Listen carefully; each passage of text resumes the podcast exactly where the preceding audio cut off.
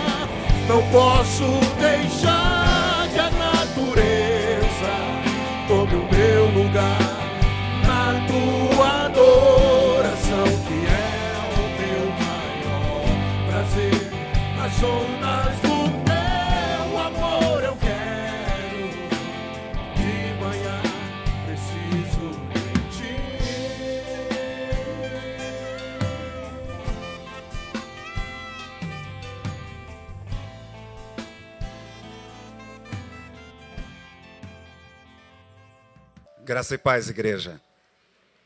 Nós vamos, ah, na primeira parte dessa palavra, assistir uma chamada ao trabalho de Xerém. Eu gostaria de prestar contas à igreja, de trazer um relatório daquilo que nós temos feito naquele lugar. Muitos irmãos de nossa igreja doaram ah, muitos móveis, eletrodomésticos, roupas, água, brinquedos, muitas coisas, muitas coisas. E eu estou bastante feliz com esse movimento de Betânia, a voluntariedade do coração dos irmãos a respeito dessa chamada que existe para fazermos parte de um projeto de vida. Nós somos chamados para servir. A nossa salvação nos livra do inferno, mas nós fomos chamados para as boas obras. Amém? Você crê nisso? Diga comigo assim: eu fui chamado para as boas obras. Como a maioria de vocês sabem, Xerém, ah, no início do ano, sofreu com a pressão da chuva que veio sobre as casas, de um pequeno valão, de um córregozinho que transbordou para mais de 12 metros de altura. Muitas casas foram assoladas, famílias desabrigadas.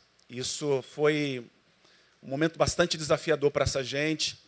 E a nossa liderança da juventude, a partir do Alex, do Possati, tomou a iniciativa e começou essa empreitada.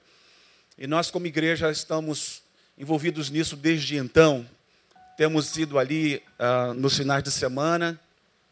No início fomos mais em sequência, agora estamos eh, num processo de diminuição, mas vamos seguir. Sábado que vem já estou convocando a igreja para aqueles que puderem, quiserem estar conosco lá. Domingo nós teremos a presença do Neil aqui de manhã, do pastor Neil. Então nós vamos fazer no sábado de novo, às nove horas, vamos sair aqui para levar ah, já as novas doações que já estão sendo encaminhadas aqui para os secais. Na quinta-feira eu vou precisar de voluntários para a gente poder rodar aqui os bairros junto com alguns irmãos que já vieram me procurar. A gente vai sair com a Saveiro e nós vamos ah, indo de casa em casa, buscando esse material, trazendo para cá, para no sábado a gente colocar no caminhão e levar de novo. A Igreja Batista Central de Xerém, junto com o pastor ah, Anderson, está nos ajudando nesse processo de distribuição, bem como a irmã Luzia, a missionária Luzia, sogra do Giovanni, líder de adolescentes de nossa igreja. E essa mobilização tem sido muito importante. Os secais, lá com a pastora Davina, a Andréia, e, e também o Denilson têm nos ajudado bastante nesse projeto. Eles estão como é, essa parte receptora e ajudando a gente a distribuir aos contatos com caminhão de mudanças, essas coisas todas. E nós fizemos então um vídeo, ah, na verdade com algumas imagens, elas talvez não estejam muito nítidas, mas o que você começa a ver a partir desta casa em diante é uma casa que a água chegou no teto. Eu vou dizer só o nome desse moço, o nome dele é Bruno, e ele e a sua esposa perderam tudo. Vamos assistir essas imagens e esse é uma espécie ou uma parte do nosso relatório daquilo que você, igreja, fez conosco nesse tempo. E você que ainda não conseguiu participar, ou indo, ou doando, esse é um tempo que nós estamos buscando em você, com você, para a gente continuar nessa trajetória de abençoar o povo de Xerém. Temos dito aqui que estamos buscando valores financeiros também para comprar algumas coisas que precisam ser adquiridas. E você pode colocar no envelope nos próximos domingos, nas quartas-feiras, e escrevendo ali onde tem algo sobre oferta ou embaixo doação, colocando para Xerém, e nós vamos designar isso junto com o pastor Lindoval para ajudar essa gente lá de Xerém. Vamos assistir o vídeo nesse primeiro momento da mensagem. She takes the blame. She covers the shame, removes the stain. It could be her name, Grace. Essa rua aí, isso era uma rua, o rio levou tudo. Tinha dezenas de casas. Uma ponte que o rio levou. Esse é o pastor Leonel, meu amigo, que a casa dele também foi atingida. Nós é, fomos usados para restituir tudo que ele precisava na casa dele. Olha a marca da água até o teto.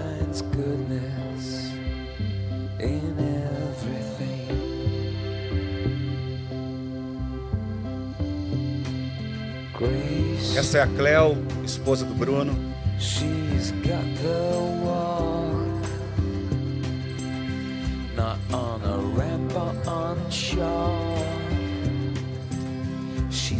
Dentre os trabalhos que realizamos foi a remoção de entulhos, de muita lama, muita lama suja de, de fezes e tantas outras coisas ruins.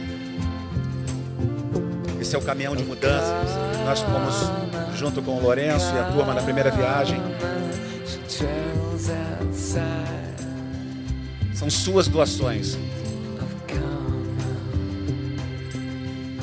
Nosso ministro de louvor, Tiago, Felipe, Denilson. Essa é a Igreja Batista Central de Xerém.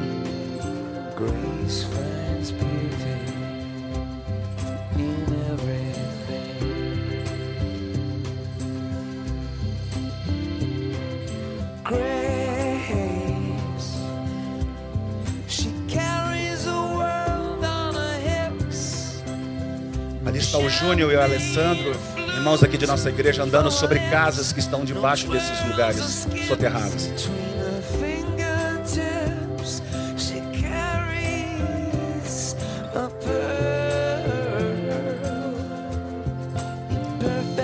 Essa é uma forma de protesto de um dos moradores. Ele enterrou uma boneca e ali está escrito: Não sei em que me afundo, se nas palavras das autoridades ou no montoro que está sobre mim.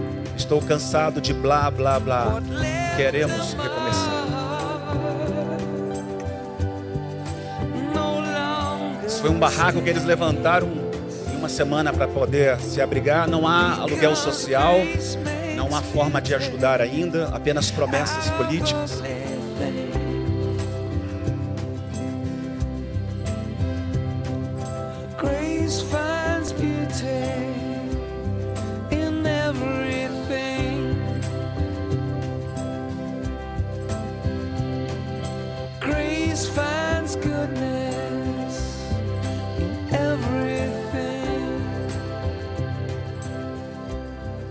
Você pode aplaudir ao Senhor?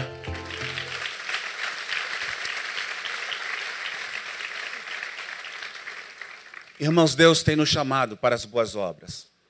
E nós somos chamados para servir, servir ao nosso próximo. O amor a Deus é em primeiro lugar e ao nosso próximo. É uma forma de existir que nos faz de fato existir como devemos. E esse é o projeto de Deus para nós. Hoje nós estamos vivendo o culto voltado para abençoar a vida dos estudantes. O culto é o nosso Deus, mas como ênfase queremos até o final desse culto trazer à tona os desafios e as necessidades dos estudantes. E eu vim orando por uma palavra para esse tempo. Quando o pastor Denilson me chamou, eu fui perguntar como é que funciona o culto do estudante, como é que funciona. É a minha primeira vez que participo aqui em Betânia desse culto. E então o Senhor colocou algumas palavras no meu coração. Quando nós pensamos a respeito de estudar e desenvolver conhecimento, a palavra do Senhor vai nos ensinando muitas verdades. E eu gostaria de apresentar algumas coisas que eu é, deixei aqui na tela. Hoje vai ser uma mensagem interativa com, um, com aquilo que Deus colocou no meu coração. E eu queria falar sobre o chamado e a carreira, aquilo que você está vivendo na sua vida como desafio para esse tempo. Nós vamos pensar sobre este assunto nesta noite. Pensar para uma igreja de muitos jovens, de muitos estudantes mas também de pessoas que já passaram da juventude e continuam estudando. Eu tenho convivido dentro de um contexto onde o estudo está muito presente na minha vida, mesmo depois de ter me formado no Seminário Teológico Batista do Sul do Brasil, eu nunca deixei de estudar. Estudar é uma necessidade diária, adquirir conhecimento. Conhecimento pode, por definição, entre muitas coisas, chamar a atenção para condições de mudar e transformar coisas. Há um livro do Henry que ele diz que conhecimento é a capacidade de transformar pessoas. E nós podemos, com o nosso conhecimento, multiplicar verdades sobre a vida das pessoas. Caminhamos com muitos amigos, estudantes. A minha esposa trabalha numa organização do governo na área de ensino. Estudo lá em casa está o tempo todo latejando na vida dos filhos. E nós podemos nessa noite pensar sobre muitas verdades. Estudar é uma necessidade, talvez, até o fim de nossa vida. Tenho visto em Betânia um grande grupo de pessoas buscando o conhecimento. Isso é muito importante. Tenho uma amiga em comum, a esposa do pastor Josimar, Alcinéia, ela tem feito doutorado e me chama a atenção a aplicação dela uma mulher com dois filhos criados, um casado, e empenhada em viver naquilo que Deus colocou no coração dela como carreira.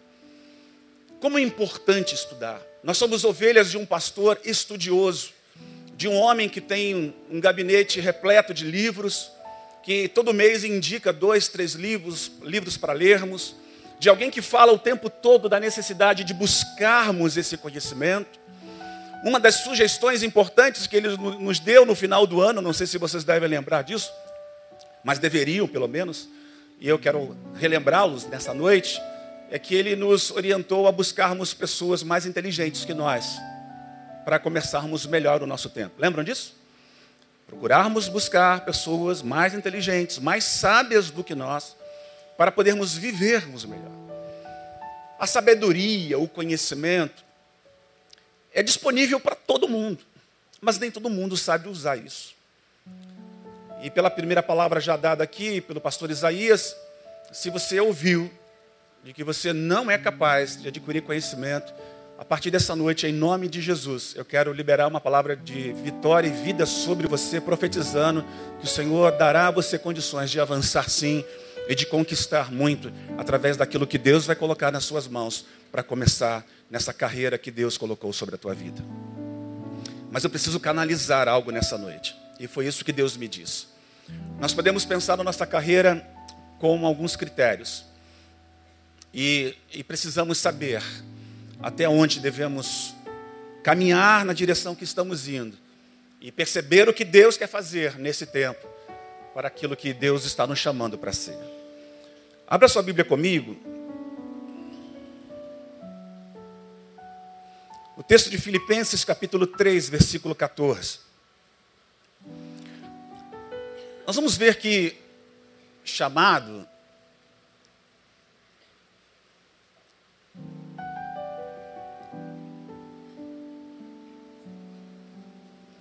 vocação, tem tudo a ver.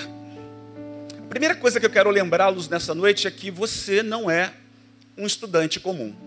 Ou pelo menos no que diz respeito ao lugar onde nós estamos, esta reunião, o que eu vim fazer aqui, o que eu vim dizer a você, os teus alvos, as tuas metas, eles devem todos estar girando em torno de um desafio. O desafio de ser um cristão, de permanecer um cristão dentro daquilo que você foi chamado para ser em Deus, na sua vocação, no que diz respeito à sua chamada ministerial, mas também a sua vocação como ser que vai desfrutar através daquilo que você estudou, conquistando um espaço na sociedade, através de um emprego público ou numa empresa privada, para poder manter alguns sonhos e realizações suas. Essas coisas não podem estar desassociadas. E nós somos chamados a viver então esse tempo. Podemos seguir aí, Pisco?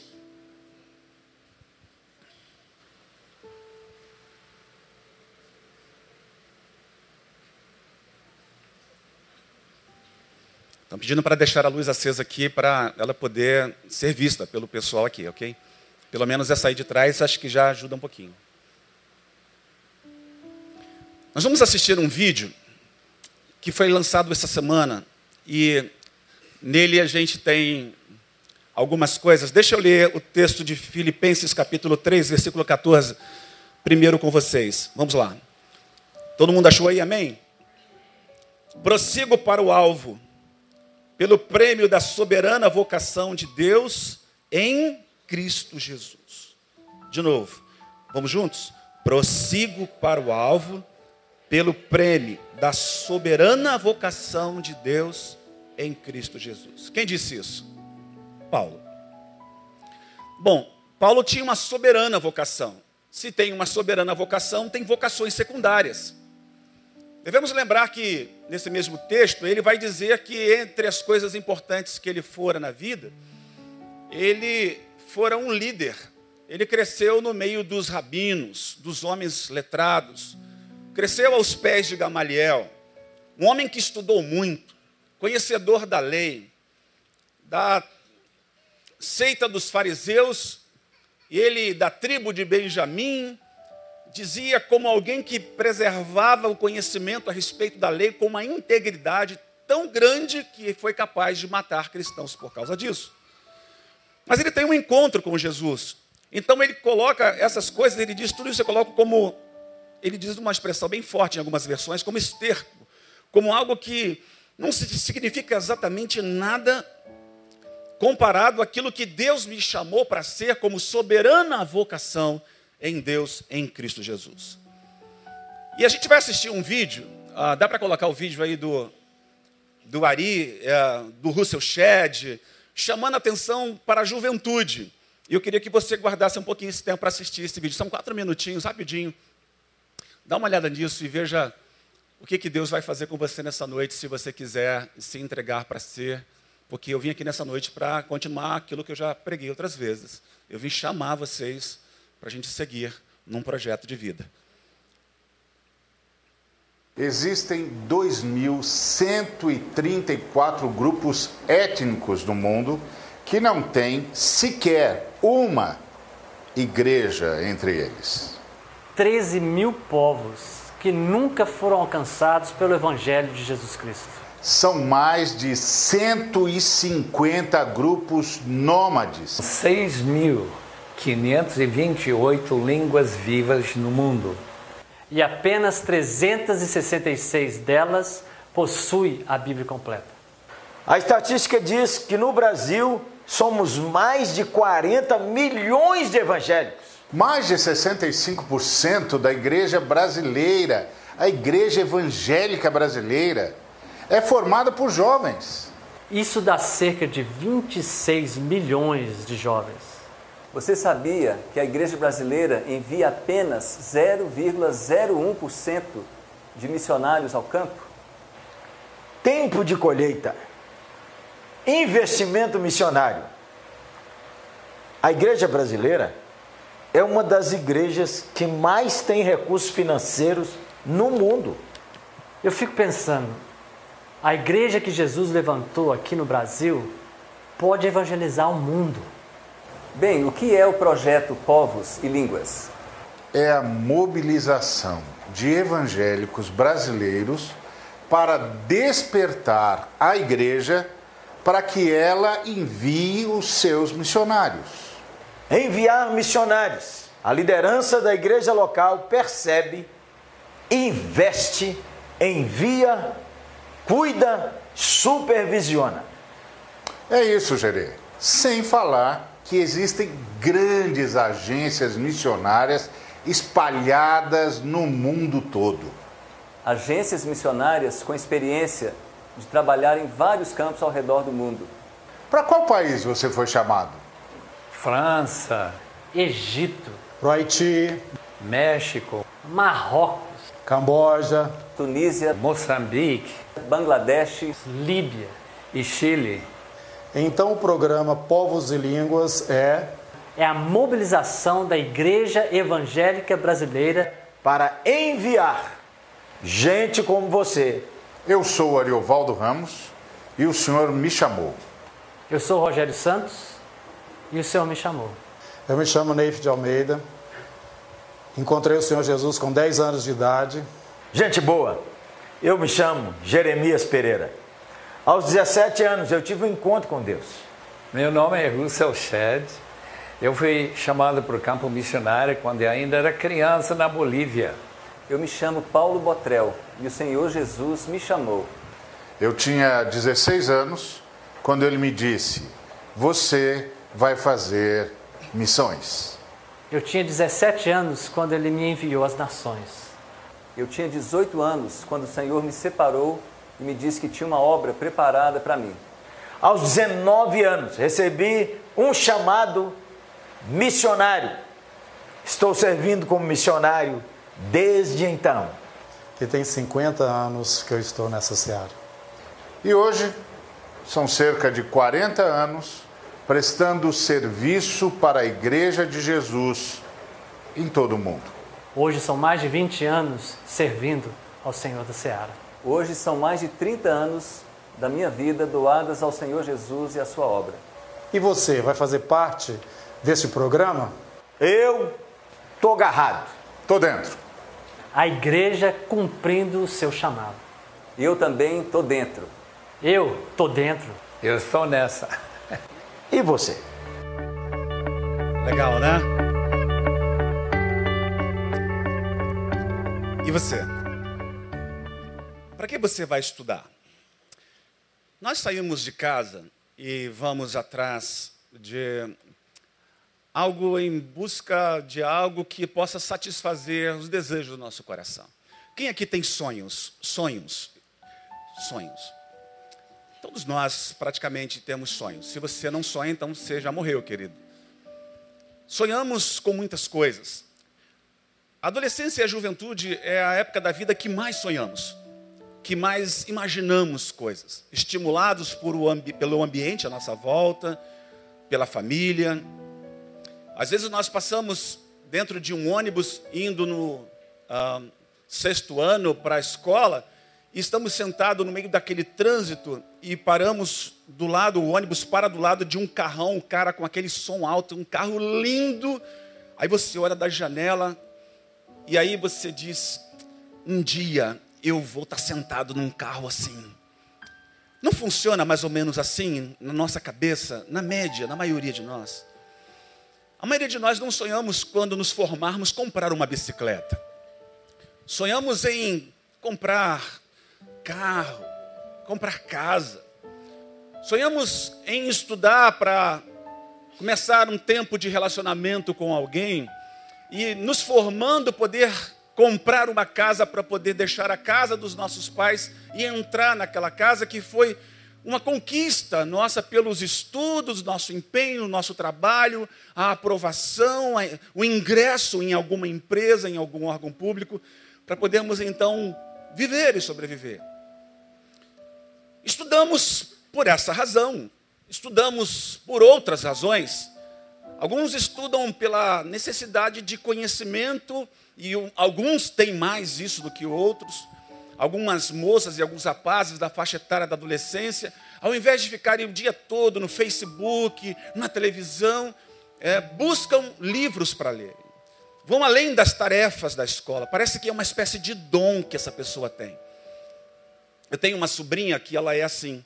Os pais vão ao shopping, ela sobe, vai para Saraiva e vai ali para o café. Ela tem 14 anos.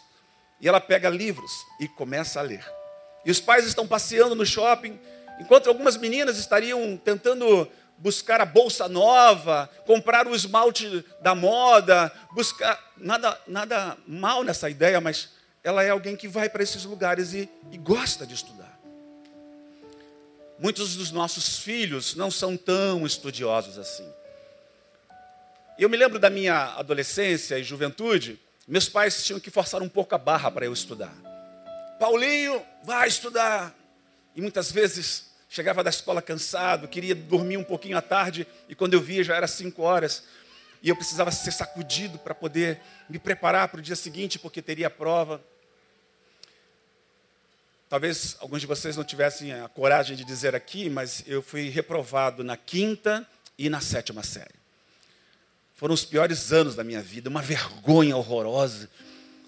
Na época, tentando me encontrar nesse processo, ver aqueles amigos que passaram para o ano seguinte, para a série seguinte, e eu lá, retardando no processo.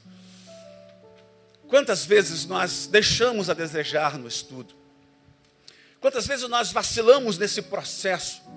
Deveríamos estar nos aplicando, às vezes nos inscrevemos num concurso público, mas não nos aplicamos nele.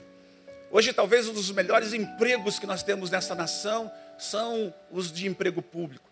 E eles esse ano estão assim em números elevadíssimos. São milhares e milhares de vagas. Hoje teve concurso do BNDES. Alguém aqui fez prova do BNDES hoje? Temos um aqui, outro ali. Eu tenho alguns conhecidos meus que foram lá fazer prova.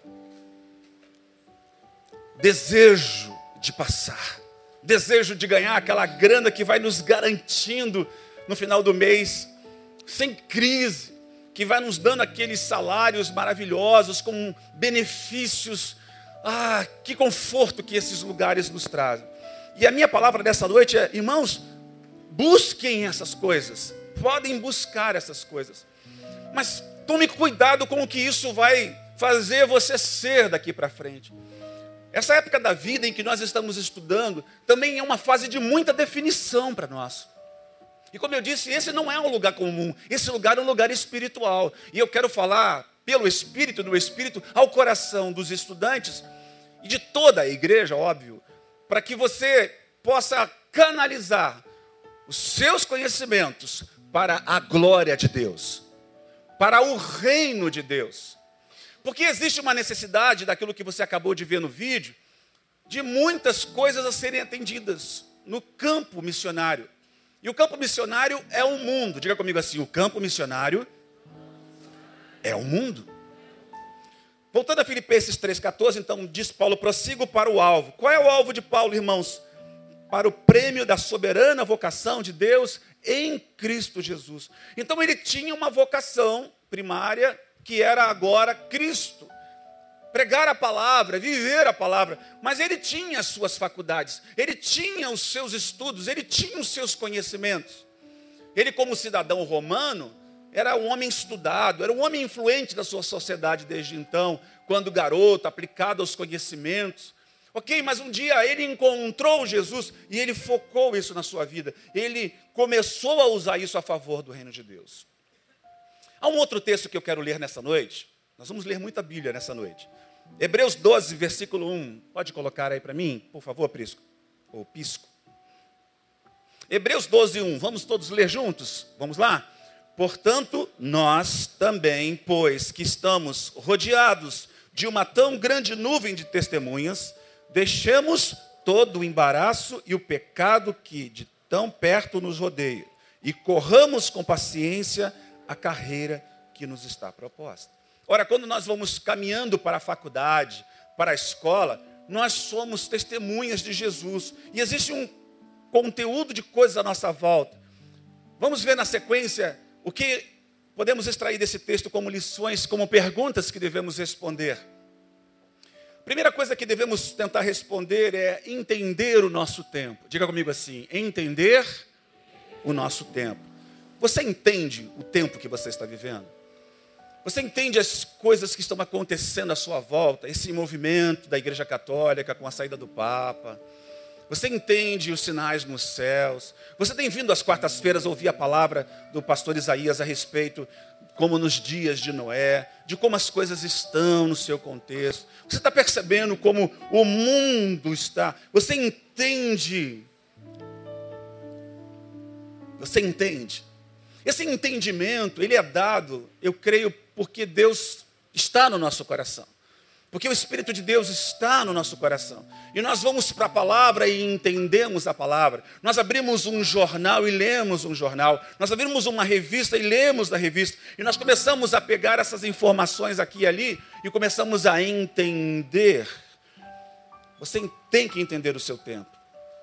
E nós estamos também com uma situação bem interessante em nossas vidas. Nós temos coisas ao nosso redor. O que, que está ao nosso redor? O texto diz aí: nós, pois, que estamos rodeados de quê? Uma grande nuvem de testemunhas. Você sabe que nesse movimento que você vai fazer na sua vida, em todos os sentidos, tem muita gente olhando para você. Há um, um grupo enorme de pessoas olhando para a sua vida e percebendo aonde você vai, o que você faz, como você está, como você se comporta. E o texto chama a atenção para a igreja, e ele diz que nós devemos deixar pecados que estão nos trazendo transtornos e causando problemas no nosso testemunho diante dessas testemunhas. Que pecados deveríamos deixar? Por que, que eu quero trazer essa palavra aqui? O Espírito de Deus me incomodou para o fato de que muitos de vocês vão ingressar na faculdade. Quem vai começar a faculdade este ano? Levante a mão aí. Alguns irmãos, né, espalhados, dá para perceber daqui. A faculdade talvez seja uma das épocas da vida mais desafiadoras, porque é um lugar onde se aprende a consistência de coisas que serão as últimas coisas que estaremos aprendendo para o momento de ingresso nos nossos futuros empregos e carreiras. Mas também é um lugar onde o pecado bomba de uma maneira assim avassaladora. As escolas é, do nível do ensino médio, do ensino fundamental, ainda estão contendo muitas coisas, mas na faculdade, na faculdade as portas estão abertas. Faculdade é um lugar onde muitos podem ir para estudar, mas muitos estão indo para transar, para fumar maconha, para conhecer novas drogas. Sim ou não, queridos? Faculdade também é um ambiente onde a gente tem que tomar todo um cuidado. Faculdade é uma oportunidade que Deus pode nos dar na vida de ingressar para podermos ser testemunhas para tantos e tantos jovens. Na faculdade nós seremos confrontados em níveis muito maiores a respeito da nossa fé, especialmente porque professores universitários seculares eles ensinam ah, que o criacionismo é balela. E se você não está firme no fundamento da palavra do Senhor, pode ser um momento de grande crise para a sua vida. De repente você vai até acreditar que você veio do macaco mesmo. E aí isso pode ser um problema para você. Pecados que nos embaraçam. Quando a gente solta a pipa, eu, eu não fui um grande pipeiro, mas de vez em quando eu boto uma pipa no alto. E à medida que você está soltando pipa, de repente a linha embola. E é tão ruim quando você está soltando pipa, você está louco para a tua pipa ficar no alto, e você cortar, e você aparar, e você está vendo aquele bolo de linha ali. Ou você dá tua pipa para alguém, ou você desce a pipa, ou você torce para ninguém vir te cortar, e você vai lá e tenta desembolar aquela linha para você. E na pior das hipóteses, você vai, arrebenta e faz um nó para depois continuar soltando pipa. Embaraços nos impedem de desfrutarmos da coisa. E Deus está querendo dizer para nós nessa noite que estamos entendendo que o culto é para focar os estudantes e toda a igreja que abençoará os estudantes, que nós precisamos, como igreja, como estudantes, como pais de estudantes, como amigos de estudantes, nos desenvolvermos num processo em que nenhum pecado nos embaraça. para que a gente possa, irmãos, correr. Correr para onde? Para a carreira que nos está proposta. A carreira não é, é medicina, nesse caso aqui. A carreira não é em engenharia. A carreira é seguir a Cristo, nosso alvo, amém? No entanto, nós podemos, como engenheiros, seguir a Jesus. Podemos, como médicos, seguir a Jesus. Podemos, como psicólogos, seguir a Jesus. Como eu disse, nós não podemos desassociar a nossa carreira, que alguns chamam de secular, e com o passar do tempo eu comecei a desmistificar isso na minha mente e entender que para o cristão não existe carreira secular. O cristão é um dentro da igreja e tem que ser o mesmo lá fora. A sua soberana vocação está em Cristo Jesus, em servir de testemunha nesse mundo que precisa entender o projeto de Deus nessa terra. Então nós estamos correndo diante da carreira que nos está proposta. Então vai aí entendendo esse processo e até o fim dessa mensagem eu espero Deus poder te ajudar. Há um outro texto que eu gostaria de ler nesta hora com vocês, é Mateus 5, pisco, vamos lá? Está aí. Mateus 5, 13. Vocês conhecem bem essa passagem, né?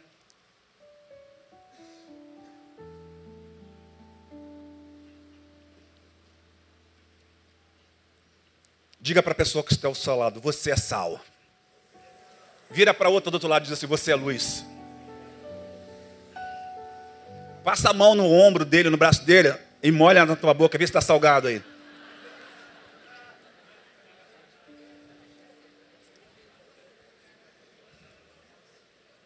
Não dá, né? Tem...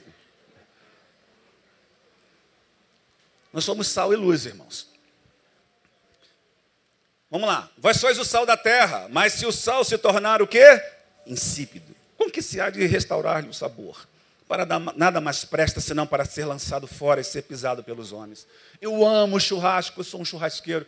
Tenho aprendido bastante com o pastor Lindoval, veio lá do sul, né, homem do churrasco, homem da carne quantidade de sal, menos sal, mais sal. Como é importante o sal para fazer tempero. Eu gosto de cozinhar. Ah, não estou tirando onda não, viu, irmãos? Mas lá em casa, é, modéstia à parte, eu, eu, sou um bom cozinheiro. Não é bem, meu? Não é, meu bem? Ah, olha lá, pode olhar para ela. Ela está no escuro ali, mas... E eu gosto de temperar. Irmãos, como a vida é gostosa quando tem tempero. E quando nessa carreira que a gente vai vivendo no ministério, na vida, na vida que nós chamamos, alguns chamam de secular, e nesse contexto dos estudos, como a gente pode dar mole, como a gente pode às vezes vacilar com palavras, com atitudes. Para uma juventude desafiada num mundo de hipersexualidade. Essa semana fui caminhar com a minha esposa ali pelas ruas do Valqueire, onde moro. Passando na Praça Saiki, vimos um tumulto. Na Praça Saiki, às quatro e meia, cinco horas da tarde, e aí tentamos ver o que estava acontecendo. Vimos um grande grupo de estudantes de um colégio próximo ali, uma escola municipal. E nós pudemos perceber que eram dessa escola por causa do uniforme. E passando, tentando olhar para ver o que era, de repente sai do meio deles uma dessas mulheres frutas que vocês ouvem falar por aí, toda enrolada num tecido, que estava fazendo fotos seminuas na Praça Saiki às quatro e meia da tarde, com uma plateia de estudantes, adolescentes, aonde o hormônio está à flor da pele, aonde a testosterona está começando a explodir dentro da meninada. E vocês tinham que ver a algazarra e a alegria da molecada naquele momento. Eu não sei que fruta era, né?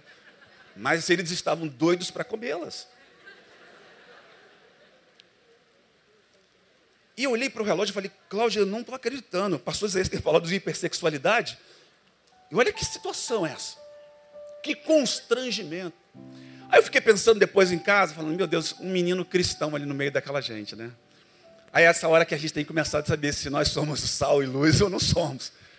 Porque vem um moleque e diz assim, ó, a, a, a mulher maçã, sei lá, vai estar lá na praça, vamos lá ver? Né? Aí o cara Entendeu? Não existe vida secular e vida cristã. Você é cristão aonde você tem que estar e aonde você é. Amém, queridos? Estamos fechados nessa informação? Como um menino desse se comporta diante de uma situação dessa? Se ele diz que não vai, a tendência é olharem para ele e dizer: pô, cara, tu não gosta de mulher? Não é possível, cara. Com uma fruta dessa, meu irmão. Mas a Bíblia está nos dizendo aqui que nós precisamos ser sal e precisamos ser luz. E o desejo de Deus para nós, irmãos, é que isso aconteça sempre.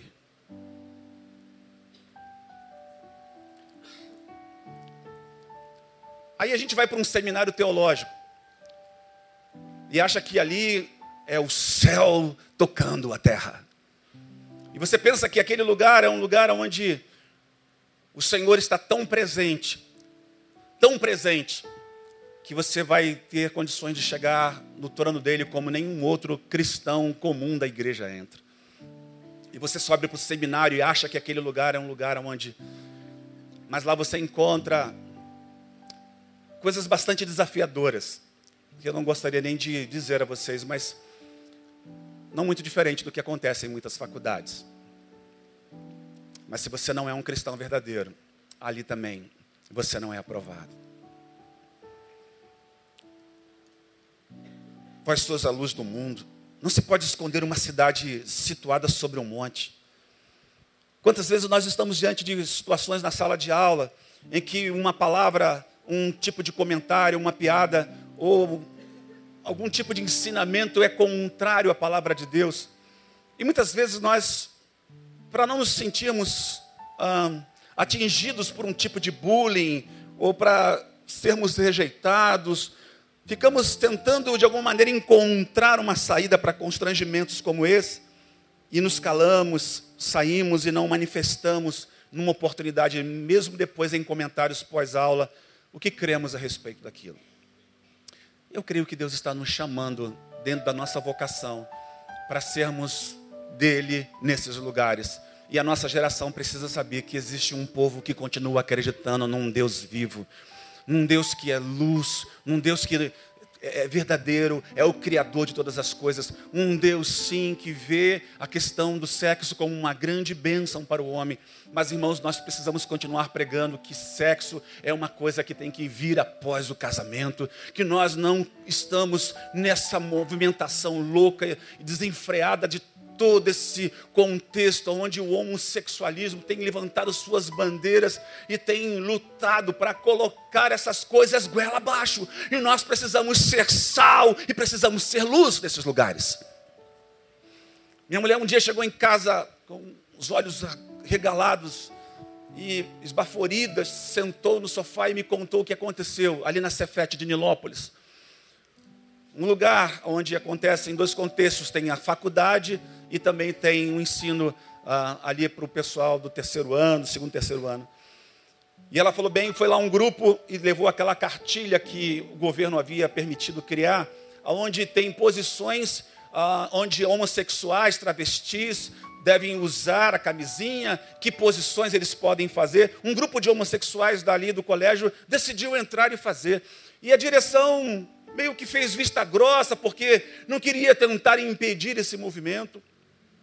Algumas cristãs do grupo dela se levantaram, foram até a direção e colocaram os seus posicionamentos em todos os sentidos, especialmente como cristãs, do que pensavam a respeito daquilo e do que criam a respeito daquilo. Nós estamos vivendo num mundo onde nós precisamos ser mais sal do que nunca, precisamos ser mais luz do que nunca para que a luz do Senhor brilhe através de nós. O texto diz no versículo 15: Nem os que acendem uma candeia colocam debaixo do alqueire, mas no velador, e assim ilumina a todos que estão na casa. Nós precisamos iluminar as nossas faculdades. Irmãos, eu posso ser um sonhador, mas eu continuo crendo que um Deus que é o Deus que foi do passado é o mesmo Deus hoje. E que Ele pode nos mover no meio de uma sala de aula, no quinto, no sexto ano, numa faculdade, em qualquer período que estejamos. Porque Ele quer nos usar. Eu preciso revelar a você que você não está aqui buscando um sonho comum, você está buscando um sonho mais alto, uma soberana vocação em Deus, em Cristo Jesus. Se de verdade você é um cristão, se de verdade você diz que crê em Cristo. Vamos à sequência, Pisco. Então, como cumprir o chamado?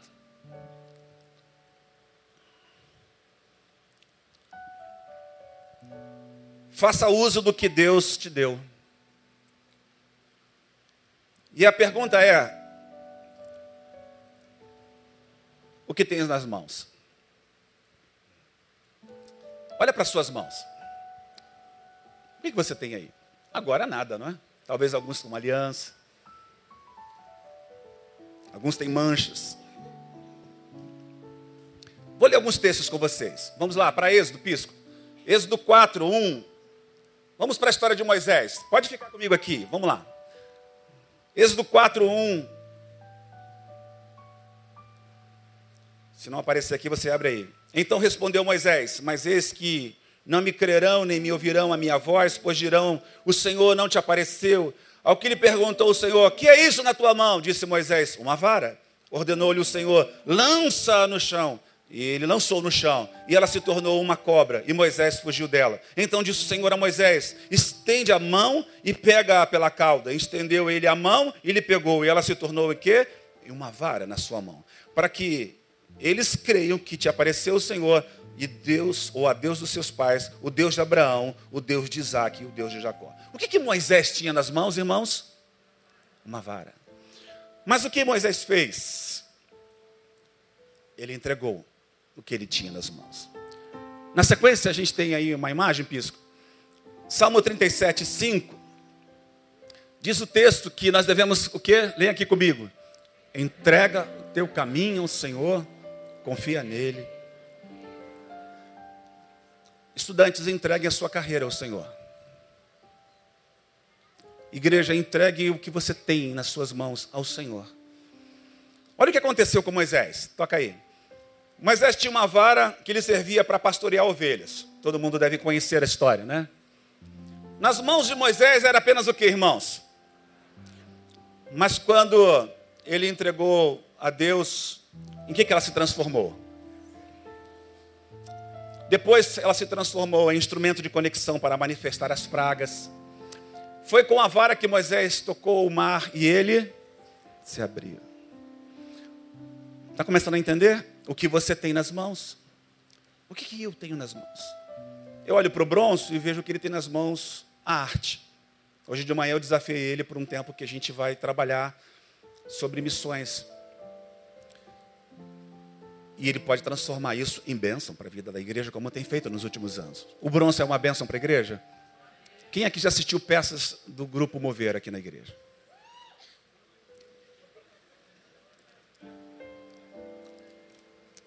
Às vezes nós temos coisas em nossas mãos, mas nós não, não percebemos. Vamos lá. Moisés tinha o que nas mãos? Uma vara. E Deus fala, Moisés, me dá. O que, que ele faz? E Deus transforma em muitas coisas. Você pode ter nas suas mãos hoje um diploma. Quantos aqui já se formaram? Quantos já formaram faculdade? A maioria de vocês, né? Glória a Deus. Mas vocês já entregaram os seus sonhos e planos diante de Deus? Já entregaram a sua carreira para Deus? Já entregaram o que vocês são para Deus?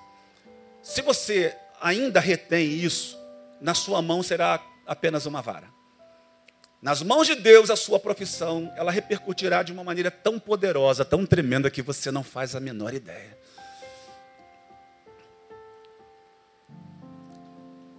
Instrumentos de conexão, Irmãos, Deus tem nos dado instrumentos de conexão. Eu fiquei olhando ali o Vida tocando, essa mensagem com essa música tão gostosa. E a gente fica ligado naquilo que Deus está fazendo.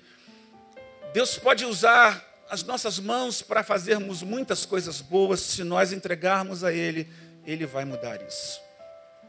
Vamos para uma outra história para a gente entender mais esse processo dessa mensagem.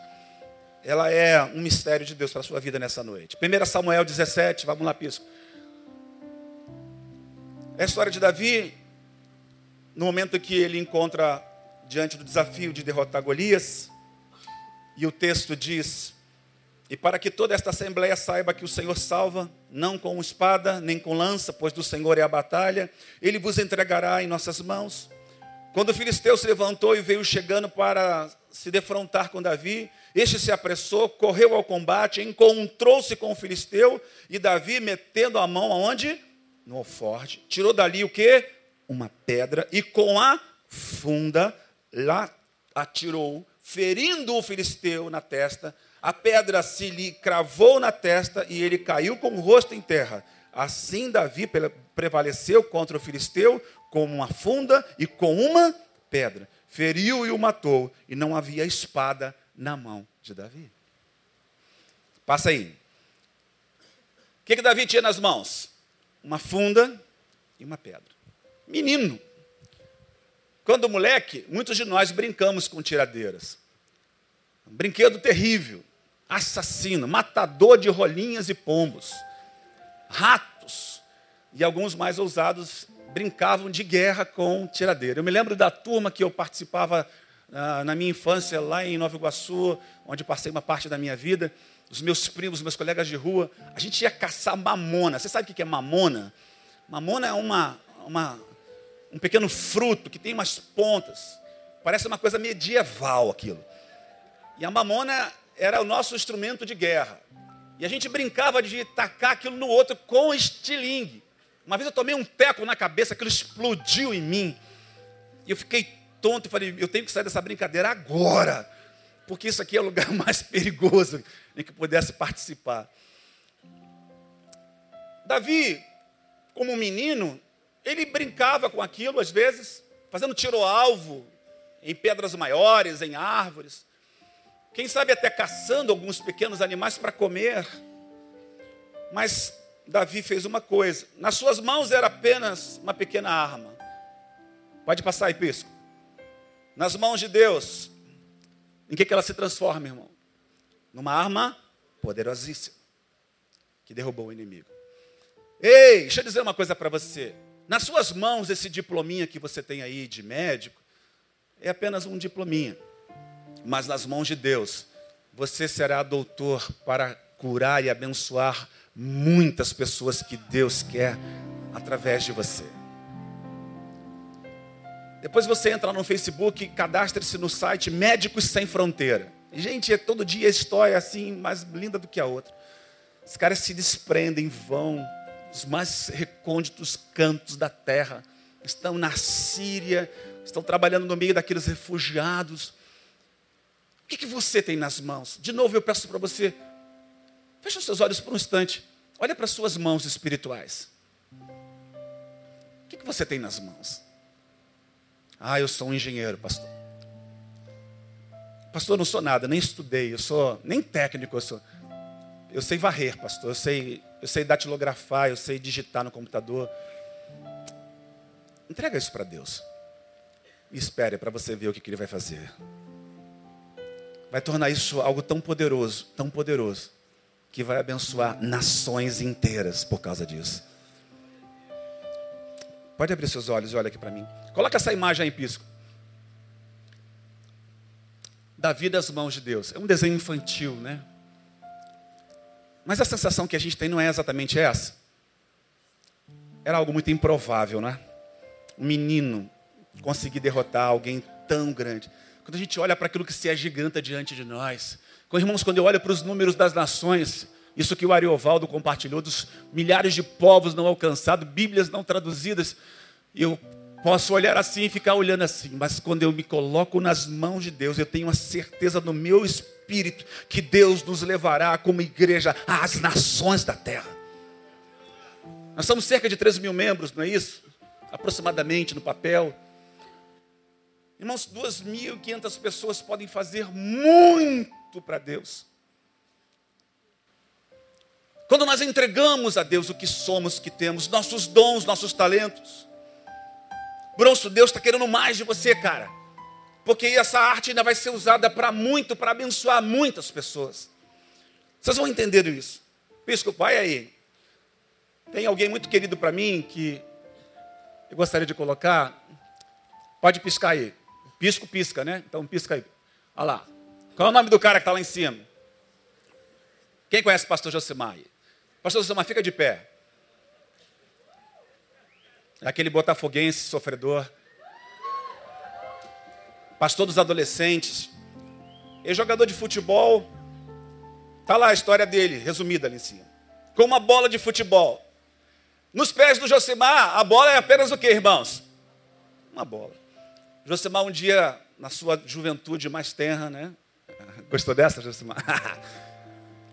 Quando ele tocou a bola nos pés de Deus, o que aconteceu com a bola, irmãos? Ela virou um mundo, um planeta. E ele começou a tocar as nações. Nós estamos orando quase que diariamente. Eu estou numa escola de exercícios com ele, fazer um jabá para ele aqui agora. Ele é meu personal trainer, meu e do Lindoval, da Ana, e de quem mais quiser chegar. É baratinho, mas abençoador. Ainda tem a bênção de ter o pastor Josemar com a gente. Nós estamos orando por aquilo que eu já falei numa outra mensagem aqui, por uma casa, onde atletas que vão passar por ela estarão sendo levados às nações para pregar a Jesus através da bola. Ei, igreja Betânia, nós somos chamados para servir, nós somos chamados para dinamizar os projetos de Deus, mas enquanto nós retivermos os nossos dons, os nossos talentos, o nosso tempo, as nossas artes, aquilo que cremos, que gostamos, que abraçamos tanto, serão apenas coisas em nossas mãos. Mas quando nós entregarmos das mãos de Deus, Ele fará proezas no meio de nós. Já temos experimentado isso. A sua geladeira, irmã, que podia servir como uma alternativa para congelar e guardar mais coisas, que está lá na casa de alguém em Xerém, está multiplicando o reino de Deus em muitas vidas. Porque tem gente testemunhando a respeito do que a igreja, eu digo não é Betânia apenas, irmãos, a igreja de Jesus mobilizada para fazer essa obra naquele lugar. Vamos seguir com a história, com a Bíblia. Lá em João 6,9. Um rapaz tem cinco pães de cevada e dois peixinhos. Mas o que seria isso para uma multidão de cinco mil pessoas aproximadamente, contando o número de homens, fora as mulheres? Um menino com cinco pães e dois peixes. Ridículo para os homens, insignificante para tal multidão. Porém, nas suas mãos apenas cinco pães e dois peixes. E nas mãos de Jesus, irmãos, o que, que aconteceu?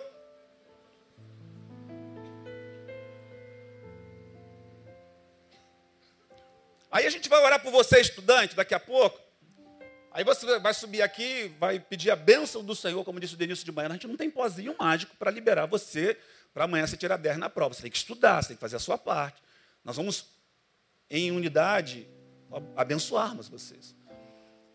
Tá bom, aí você conquista alguma coisa. O que você vai fazer com essas coisas? O carro que você vai comprar. Irmãos, tem uma coisa que me deixa indignado, é quando eu vejo um carro escrito assim, a serviço do Rei Jesus. E esse irmão passa no ponto do ônibus e vê aquela família da igreja, que ele conhece. E ele dá uma buzinada, dá um tchauzinho. E o cara vai para casa com o carro, às vezes vazio, e não leva ninguém. Aí eu vejo irmãos trazendo chave do carro, colocando aqui, os pastores abençoando, carteira de motorista, e casa, chave de casa. Glória a Deus, irmãos, Deus está abençoando Betânia, fazendo prosperar o caminho de muitos irmãos, pelos seus esforços, com o cuidado de Deus, porque se você tem alguma coisa é porque Deus permitiu que você tivesse. Tem muita gente que estudou, fez faculdade, pós-graduação, MBA, mas não está encontrando emprego até agora. Aí você conseguiu comprar o seu carro, para que, que ele serve? Só para o teu lazer, só para o teu desfrute. Você o adora, você o ama tanto.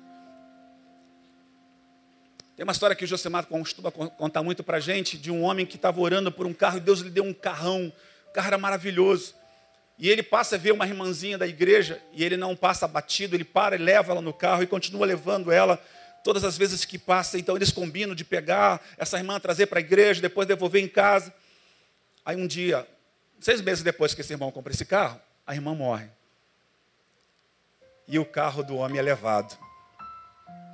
Aí ele vai para o altar e diz: Deus, se eu te servir, Senhor, eu cuidei dessa velhinha, e o Senhor me leva esse carro. E Deus diz assim: Eu dei esse carro por causa dela. Às vezes nós não sabemos, irmãos, porque temos coisas em nossas mãos. Nós não sabemos porque temos casa. A sua casa é um lugar onde você abençoa pessoas. Você é daquelas pessoas que abre a porta da sua casa para receber pessoas. Pastor, não toca nem nesse assunto, porque eu morro de vergonha da casa que eu tenho. Irmãos, às vezes o nosso lar é um lugar onde a gente, num cafezinho que seja, pode abrir portas espirituais para abençoar centenas de pessoas. Porque uma pessoa que nós alcançamos em nossa casa, ela pode repercutir para milhares e, e milhares de pessoas. Quando eu digo aqui que nós somos um povo poderoso, eu digo nesse sentido de que nós somos poderosos porque temos um Deus poderoso em nossas vidas. Nas mãos desse menino, cinco pães e dois peixes. Quem podia acreditar nisso? Dá para Jesus, Jesus, Pai, te agradeço pelo que o Senhor tem nos dado. Abençoa esses pães e esses peixes. De repente, todo mundo abre os olhos e vão distribuindo, todo mundo come. Irmãos, chega a sobrar 12 cestos. Não é essa história que a gente tem na Bíblia? Quando você tem e está na tua mão, é só você ser o egoísta. Nesse tempo de individualismo, de egoísmo, você vai morrer para você mesmo. Patrick John Stone cita que a igreja que vive para si, morre para si. Mas a igreja que é liberal, que abençoa de uma maneira especial, dando o melhor que tem, servindo ao Senhor com seus dons, seus talentos, seus bens, essa é uma igreja que com certeza tem um toque especial de Deus. E nós não podemos parar, irmãos, não podemos parar nunca de servir e viver essa dimensão de Deus. Tem uma história ao contrário, Pisco, bota aí para gente. Um jovem rico, você conhece a história, está aí, Mateus 19. Pode pular aí. E o jovem rico, o que, que ele tinha nas suas mãos? Dinheiro, muito. Era rico. O que, que Jesus faz para ele? Ou diz para ele? Pediu dinheiro para botar no bolso. Foi isso que Jesus pediu, irmãos? Se fosse um apóstolo hoje pedindo um dinheiro desse moço rico, jovem rico, dê tudo que você tem. Esses pastores megalomaníacos, esses caras que estão chamando-se de pastores, mas são verdadeiros lobos. Eles colocariam no bolso, comprariam seus jatinhos, seus aviões, comprariam seus carros zeros, casa em Boca Raton, sei lá o nome do lugar, e fariam essas coisas acontecerem na vida dessa gente. Jesus pediu não para ele, ele disse: vai e dá a quem? Vende e dá para quem, irmãos? os pobres. O que, que aconteceu com esse moço? Está aí em cima. Ele não deu. O mais pobre dos homens que seguia Jesus era mais rico que esse cara aí. Tem muita gente rica no meio de nós, disfarçada. Vem aqui na igreja com roupa simples, para ninguém saber que eles têm dinheiro. Deixa eu dizer uma coisa para você. Nós não estamos interessados no seu dinheiro. Você já viu que os nossos pastores, nossa igreja, não está disposto aqui a ficar fazendo um apelo para que você fique doando. Mas Jesus nessa noite disse: Eu quero essas riquezas a meu serviço, ao meu favor. Você que é empresário bem sucedido, escuta nessa noite. Você que já alcançou esse nível. O Senhor quer usar a sua vida, a sua casa, a sua casa de praia. Ah, eu conheço muitos missionários que estão vindo do campo e que estão procurando um lugarzinho para descansar. Gente que veio do Egito agora, que está vindo dessas situações das guerras, que precisa de um lugarzinho para poder repousar. Abra a porta daquela casa que já está com tanto mofo, porque há tanto tempo você não vai lá. Gente que compra, compra, compra, compra, mas não é capaz, irmãos, de poder ofertar, de ajudar, de servir as pessoas. Isso nas mãos de Deus terá uma dimensão tremenda. Eu ouso desafiar você nessa noite. Aprenda a liberar, aprenda a entregar, a dar aos pobres. Xerém está precisando de você. Mas sabe quem ajuda? São os pobres. Gente humilde eu tenho pregado em igrejas aqui ao redor sobre missões. Esses dias eu fui numa comunidade, na favela, lá no Anil, lá no meio da favela, fui seguindo os pastores que estavam me levando, e quando eu entrei, eu entrei no coração ali da comunidade. Uma igreja miúda, pastor Marcos, conhecido de vocês aqui, metodista ortodoxo, criado aqui com o pastor Neil. Um homem com uma igreja não deve ter 100 membros, 150 membros com um coração tão apaixonado por missões que chegava a constranger-nos ali. Pediu para que eu orasse pela filha dele, para quem ele quer enviar para o Uruguai, e pediu que orasse por ela. Ele está dando a sua filha. E quando ele falou, pastor, eu quero que o senhor ore pela filha primogênita, eu me lembrei da Ana Paula, minha filha primogênita, que está nos braços de Deus, ela faleceu em 2005. E aí eu falei, Deus, que tremendo esse homem está entregando a sua filha para missões dando o seu melhor. Ei, pai, você que tem uma filha em casa, um filho em casa, Deus está chamando esse filho, esse moço, para servir, entregar essa profissão a serviço do reino, não para ganhar dinheiro, não para comprar casas suntuosas, ainda que essas coisas tenham o seu valor, tenham a sua impressão naquilo que nós podemos desfrutar aqui nessa terra. Esse filho está com sonhos diferenciados. Você está achando que ele está perdido, está pervertendo a sua ideia de ter um lugar melhor, de trazer uma espécie de testemunho para a sua família. Olha, o meu filho conquistou, porque nós pais temos esses sonhos. De dizer para um parente: olha, que honra, que, que orgulho que eu tenho desse filho. Olha quanto, quanto ele alcançou. Mas se tem algo que eu gostaria de lembrar você, lá no texto de Filipenses 3, a soberana vocação alcançou o coração desse menino. O pastor Marcos está dando o que ele tem de melhor, a sua filha primogênita. E eu tenho certeza que Deus fará proezas na vida dessa menina, na vida dele, da família dele. O que você tem nas mãos? A riqueza na mão desse menino era uma parede que o separava de Deus. Pobres seriam beneficiados com a ajuda dele. E ele seria liberto. Mas ele. Vamos pensar então no culto do estudante. Vai, Pisco. Equilibre seus estudos, querido. Tente priorizar o Senhor nisso tudo. Mateus 6 diz: Mas buscar em primeiro lugar o reino de Deus e a sua justiça e as demais coisas serão acrescentadas. Pastor, eu, eu me aplico para a prova ou faço a devocional? Você quer que eu responda para você? Você acha que estar aos pés do Senhor por um tempo vai roubar de você o que você precisa de aplicação para a prova que você quer fazer? O dia, tem, o dia tem 24 horas. Digamos que você tire oito para dormir.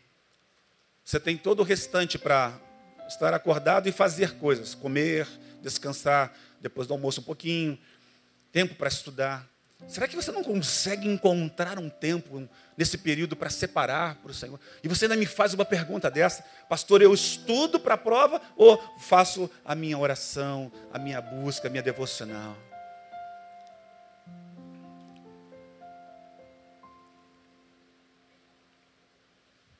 Vamos lá, Pisco.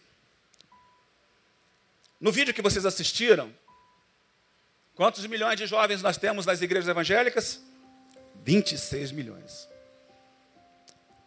Jovens de Betânia, levante suas mãos agora. Hein? Tenta olhar ao redor, só para você, fica com a mão levantada. Somos muitos. Aqui é estudantes estudantes em potencial. Alguém, por acaso, não vai se manifestar, pode estar no nosso meio que não está estudando na juventude. Tempo de estudar. A minha mãe deixou de estudar quando era ainda jovem. Agora, com 65 anos, voltou. Terminou o primeiro grau ano passado, começou o segundo grau esse ano e está fazendo teologia aos sábados. Empenhada, desafiada. E eu penso que talvez um pouco tardio, mas antes tarde do que? Se esse é o tempo de estudar, vamos estudar. Estudantes e estudantes em potencial. Há muitos aqui que estão buscando sua faculdade, continuar os seus estudos, mas eu queria continuar desafiando você. Pode entender isso comigo? Estudar o quê? Para quê? Qual a motivação? É para ganhar dinheiro? É para comprar uma casa em Petrópolis? Lá no recreio, é para comprar um carro zero, é para poder dar conforto aos seus filhos. Essas coisas são dignas, irmãos. Elas também passam e perpassam pelo meu coração. Mas cuidado se você não está estudando motivado por mamon. Talvez seja o Deus da sua vida. Porque eu tenho refletido que se as pessoas acordam e elas começam a pensar apenas naquilo que envolve o ter, então Deus não é o Deus da sua vida. Mamon tem sido um senhor para muitas pessoas. Segue aí, Pisco. Filipenses 3,14 de novo. Vamos ler? Prossigo para o alvo pelo prêmio da vocação celestial de Deus em Cristo Jesus. Vamos lá. Descobrindo a sua vocação. Quem aqui já sabe o que vai ser com convicção, levante a sua mão dos que estão estudando. Levanta aí a mão. Já sabe o que vai ser? Você de camisa branca, o que, que você sabe que você vai ser? Piloto de avião. Do lado de cá. Quem levantou a mão? Os jovens estão todos do lado de lá, né? Você aí de óculos. Contador. São definições: piloto de avião, contador. Quem aqui sabe que vai ser médico? Levanta a mão aí. Dos que levantaram a mão. Medicina. Engenheiros. Onde estão os engenheiros? Ó, lá atrás tem bastante. Olha, bastante engenheiros. Psicólogos. Tem alguém aqui? Lá atrás. Mãos levantadas aqui. Estão percebendo? São pessoas com convicções. Elas sabem. Quando a gente pensa em descobrir nossa vocação, a gente descobre orando, temos Deus a nosso favor. Podemos ouvir os conselhos dos mais experientes, fazer testes vocacionais. A psicologia é uma, é uma área interessante de estudo e de aplicação nessa área. A minha mulher ajudou muitos jovens da, do antigo ministério que estavam perdidos nesse processo a se encontrarem em testes vocacionais para entender a sua carreira. Ouça o Espírito Santo de Deus. Deus quer falar com você nesse sentido, para que você possa usar isso a favor do reino. Vamos lá, Príncipe. Canalize seus esforços para o reino. Como é que você faz isso? Vamos pensar em missionários biocupacionais mais um pouquinho nessa noite. Missionários biocupacionais não necessariamente são aqueles que vão para outros países. Mas nós precisamos ser piloto de avião, se queremos isso, viu, jovem? Num contexto onde Deus nos veja lá, fazendo tudo o que temos que fazer, mas levando Cristo aos outros pilotos que não têm. Pregando junto aos psicólogos que hoje estão num momento bastante desafiador, em que suas religiões não podem ser apresentadas por uma questão ética, mas o, o cara lá que era o responsável pela área de psicologia do nor norte do Brasil, essa semana descobriram e ele colocou no Face a religião dele. Ele pode, mas nós não podemos falar aquilo que cremos no Deus que servimos. Há um conflito de ética em muitos desses aspectos. Nós podemos ser testemunhas aonde estamos, ser luz, ser sal. Vai lembrando do que eu disse até agora. Deus também quer que nós sejamos provedores de recursos material. Desculpa aí, a palavra saiu errada mas para a obra de Deus. E Deus quer usar a sua profissão para você ser sal e luz no meio dela, e se você ganha, para você poder ajudar a obra missionária. É simples assim. Eu tenho um amigo que ele foi missionário no Oriente Médio. Eu já falei um pouco dele aqui. Ele foi um dos caras que inventou, junto com um outro, lá em São Paulo, aquela catraca eletrônica onde a gente colocava no, antigamente o bilhetinho do metrô. Hoje em dia é um cartão. Mas todo mundo deve lembrar daquele bilhetinho. Né?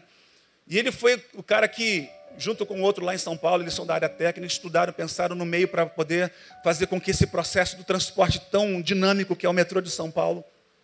E ele é um pastor. E Deus o chamou então para a obra missionária.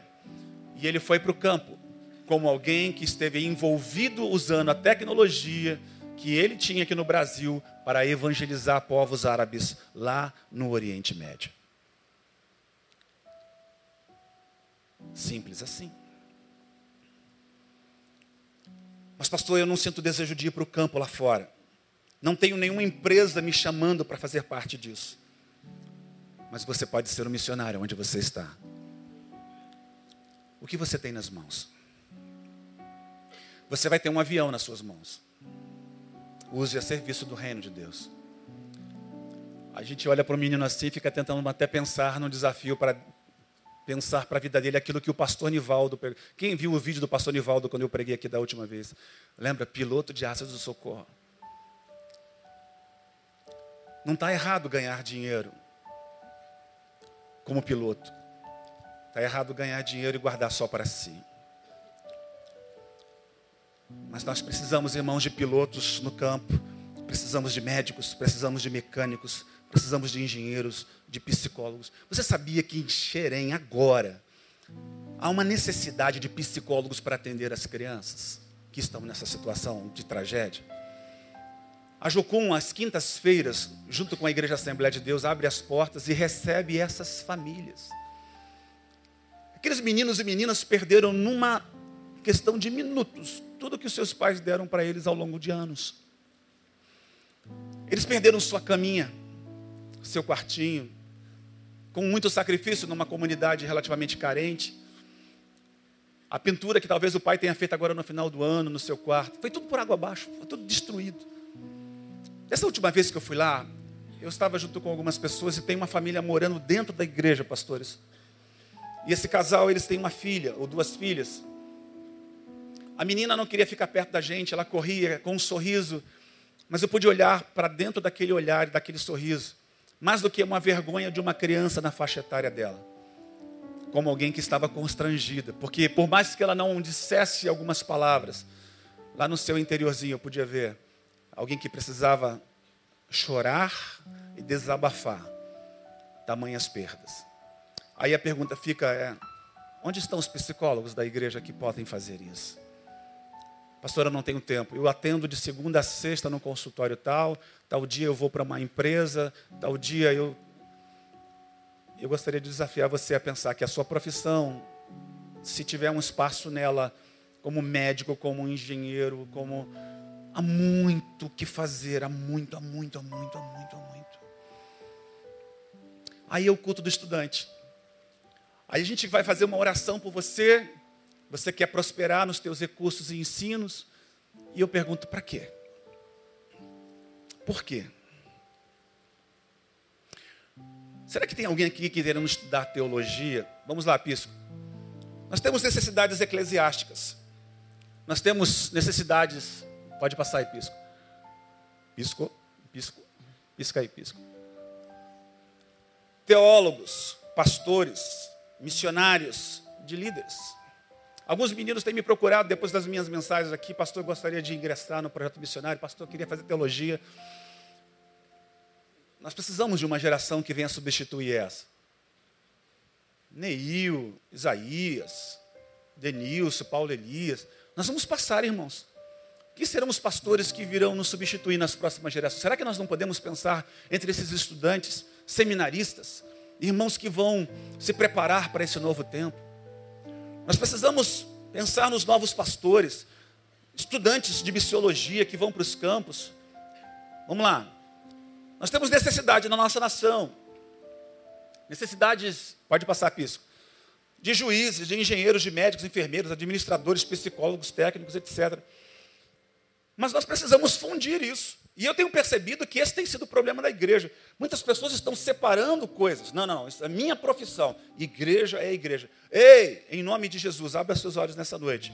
Porque a palavra do Senhor está dizendo que cristãos não deveriam pensar em uma vocação desassociada do seu chamado maior. E o seu chamado maior é viver a soberana vocação de Deus em Cristo Jesus. E eu continuo perguntando nessa noite: o que é que você tem nas mãos? Pastor, essa mensagem está muito assim, no nível alto, psicólogo, engenheiro. Eu nem faculdade tenho, pastor. Irmãos, nós precisamos do reino de tudo, de marceneiros, de pedreiros, de serventes. Hoje no Brasil há uma carência enorme de empregadas domésticas. O Brasil está importando empregadas domésticas. Está se tornando uma profissão de luxo aqui no Brasil. E você trabalha na casa da tua patroa. Ei, você irmã, essa palavra para mim é para você, que talvez não esteja dinamizando a ideia do ensino, essa mensagem talvez não esteja nem encontrando lugar no seu coração. Eu também quero dizer que Deus tem um recado para você. Deus quer que você seja sal e luz lá no meio dos teus patrões ricos. Seja honesta. Ao limpar e ver o anel de brilhante que caiu debaixo da cama, coloque de volta, dê para a tua, tua patroa, fale com o seu, com seu chefe, procure ser honesto em tudo que você fizer. Você é cuidador de idosos. Há uma necessidade hoje enorme de profissionais nesta área que está crescendo o número de idosos, pessoas que estão com suas famílias em momentos desafiadores. E você deve ser um testemunho. Vocês estão vendo o testemunho dessas mulheres que estão sendo pegas em flagrante, sendo filmadas, batendo em idosos, fazendo maldade. Uma chegou a colocar inseticida, desinfetante, alguma coisa em cima de uma senhora que estava deitada numa cama. Nós, pois, que estamos rodeados de uma tão grande nuvem de testemunhas, tem muita gente de olho na gente. Há um Big Brother literal e há um Big Brother espiritual sobre nós. E nós precisamos ser sal, ser luz e transformar essa situação à nossa volta. Para terminar, eu queria dizer algumas palavras. A sua, a sua missão, eu, eu, eu vi um vídeo esses dias do Ed René Pisco, vai lá. A sua missão é manifestar o reino ali e além. Você deve manifestar esse reino de Deus. E para concluir, a gente vai ler 1 Coríntios 10, versículo 31, que diz: Portanto, quer comais, quer bebais, ou façais qualquer outra coisa, fazei tudo, irmãos.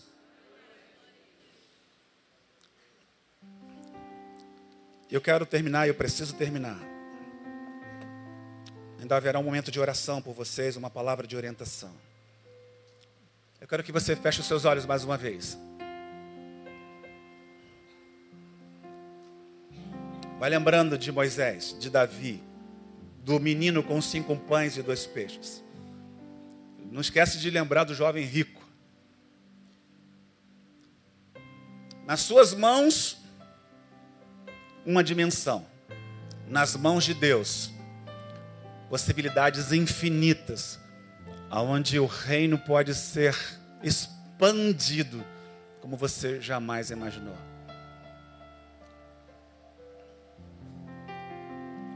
Você está fazendo inglês, espanhol, para quê? Para ter mais um adendo no seu currículo? Amém. Isso é importante. Continue fazendo. Mas não se esqueça que o Senhor pode colocar você em outra nação, um intercâmbio. E quem sabe você ganha alguém que nunca ouviria o Evangelho no seu país, senão através de você. Entregue seus cursos para Deus nessa noite. Entregue os seus diplomas, vocês que já os têm e vocês que um dia obterão. Faça uma aliança com o Senhor nessa noite. Dê como Davi a pedra e a funda, vai em nome de Deus. Faça como Moisés. Deus está pedindo, me dá a vara, Moisés. Ele vai transformá-la é, numa capacidade incrível de você realizar milagres com aquilo que Deus está te dando. Deus pode usar muitas coisas. Deus pode usar um vendedor de amendoim para ser um homem que brilhe a glória de Deus. Deus usou um faxineiro no CTI onde minha filha estava internada. Um faxineiro, trabalhando em escalas, um homem com uma vassoura na mão. Ele entregou a sua vassoura e disse: Deus usa a minha profissão. Ele ministrou sobre a minha vida uma palavra que eu nunca me esqueci, e ela está aqui dentro, latejando até hoje. Sabe o que ele disse para mim? Pai, às vezes Deus traz vocês aqui dentro porque quer falar com vocês. Eu disse: Meu Deus, é o Senhor que quer. Deus usou um faxineiro. Irmãos, Deus quer usar você. Não importa a sua cor, não importa a sua profissão, não importa se a sua profissão, inclusive, está passando por um processo de esquecimento social. Entregue tudo nas mãos de Deus. Confia nele e o mais ele fará. E nessa noite eu queria orar. Eu não vou pedir para você vir aqui à frente. Mas você que quer entregar o que você tem nas tuas mãos para o Senhor. Isso não vai ser uma coisa que eu vou anotar, os pastores vão ver e a gente vai ficar registrando. Mas preste atenção, a Bíblia diz aquilo que ligar na terra. Não faça voto de tolo, o que você não cumprirá. Talvez seja até bom você ser sincero nessa noite e dizer, pastor, Bom, eu não quero admitir, mas mamão é o meu Deus e eu continuo com sonhos e planos. E eu não vou abrir mão de comprar aquele carrão, aquela casa, porque Deus está me pedindo para eu pegar esse dinheiro e ou então esses sonhos e começar a reverter isso. Eu não estou pedindo nada a você.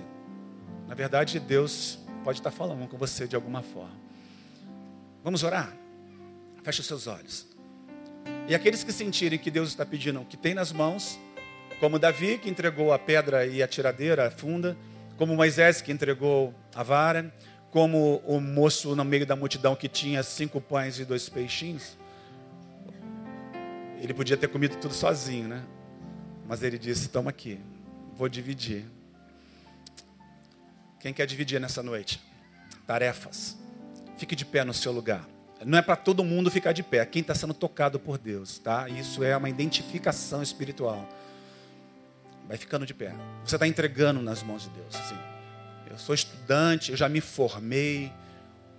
Eu tenho percebido que o que eu faço ainda não está na dimensão que Deus quer.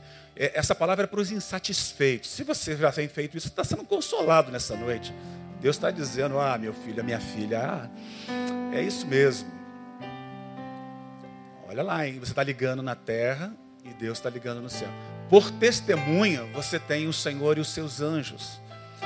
Mas deixa eu dizer para você também uma coisa: os demônios também estão vendo vocês.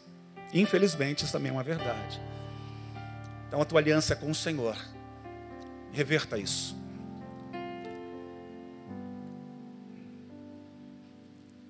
Eu vou orar.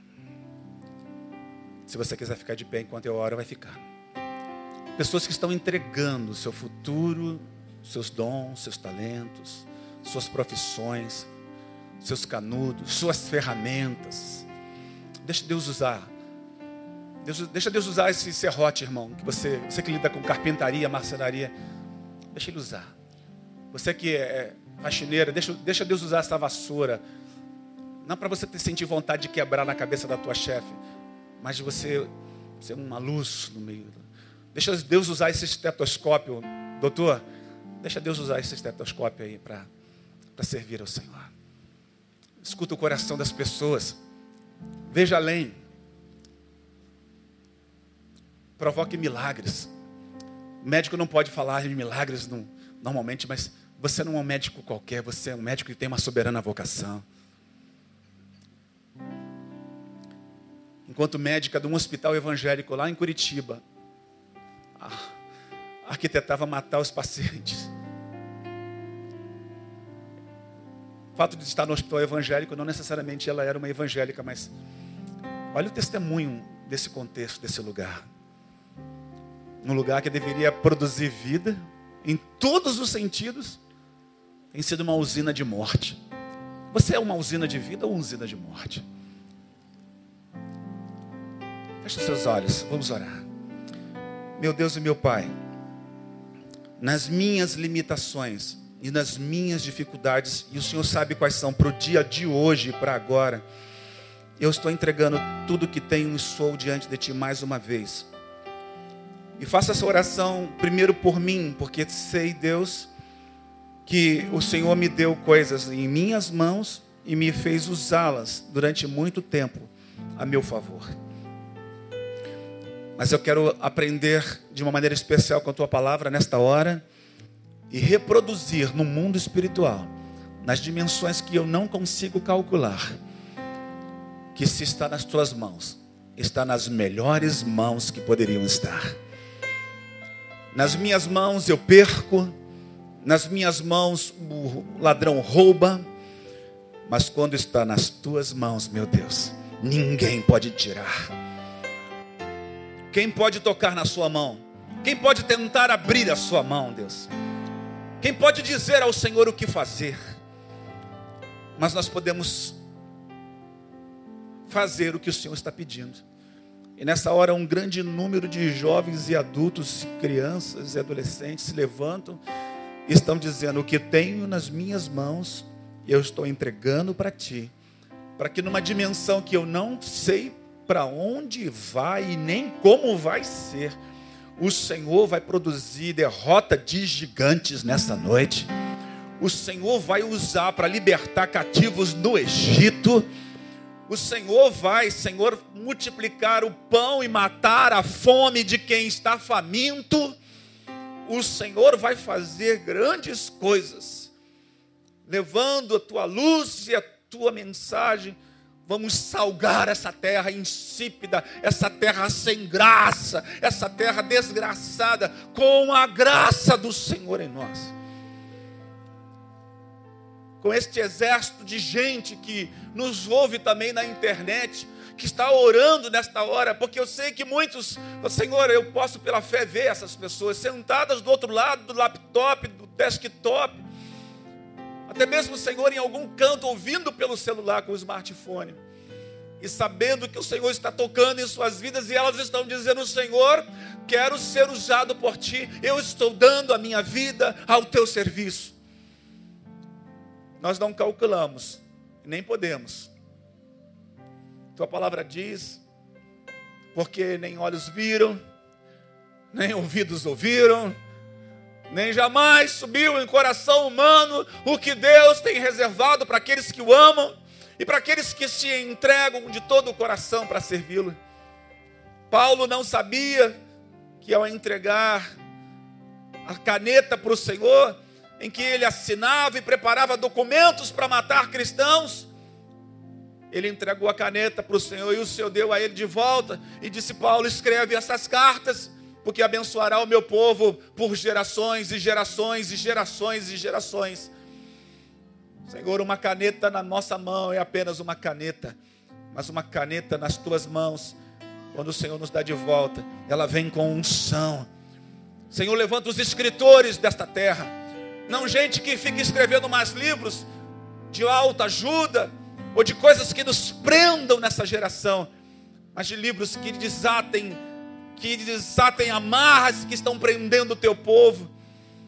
Oh Deus, levanta nessa geração homens e mulheres que possam ser instrumentos de tua graça. Homens que julguem na justiça com justiça, que não se corrompam. Profetas que tenham a sua boca emprestada para o Senhor, mas que não se vendam, Senhor, porque sabe que o Senhor é por eles. E mesmo que percam suas cabeças, o sangue deles falará por gerações e multiplicará, sim, muitas vidas. Nós cremos em Ti. Abençoa o Teu povo nessa noite. Te entregamos. O chamado é Teu, a vocação é Tua, a profissão também, a família, os bens, sonhos, planos estão nas Tuas mãos. Usa o Senhor e faça fluir por todos os dias que viveremos nesta terra. E quando escreverem nossas histórias lá no futuro, possam dizer de membros deste corpo de Cristo neste lugar, que marcaram a sua geração e servirão de testemunhos para muitos e muitos que virão pela frente. Eu abençoo o teu povo nessa noite, no nome santo e poderoso de Jesus Cristo, nosso Salvador. Amém, amém e amém. Deus abençoe você, querido. Amém. Glória a Deus.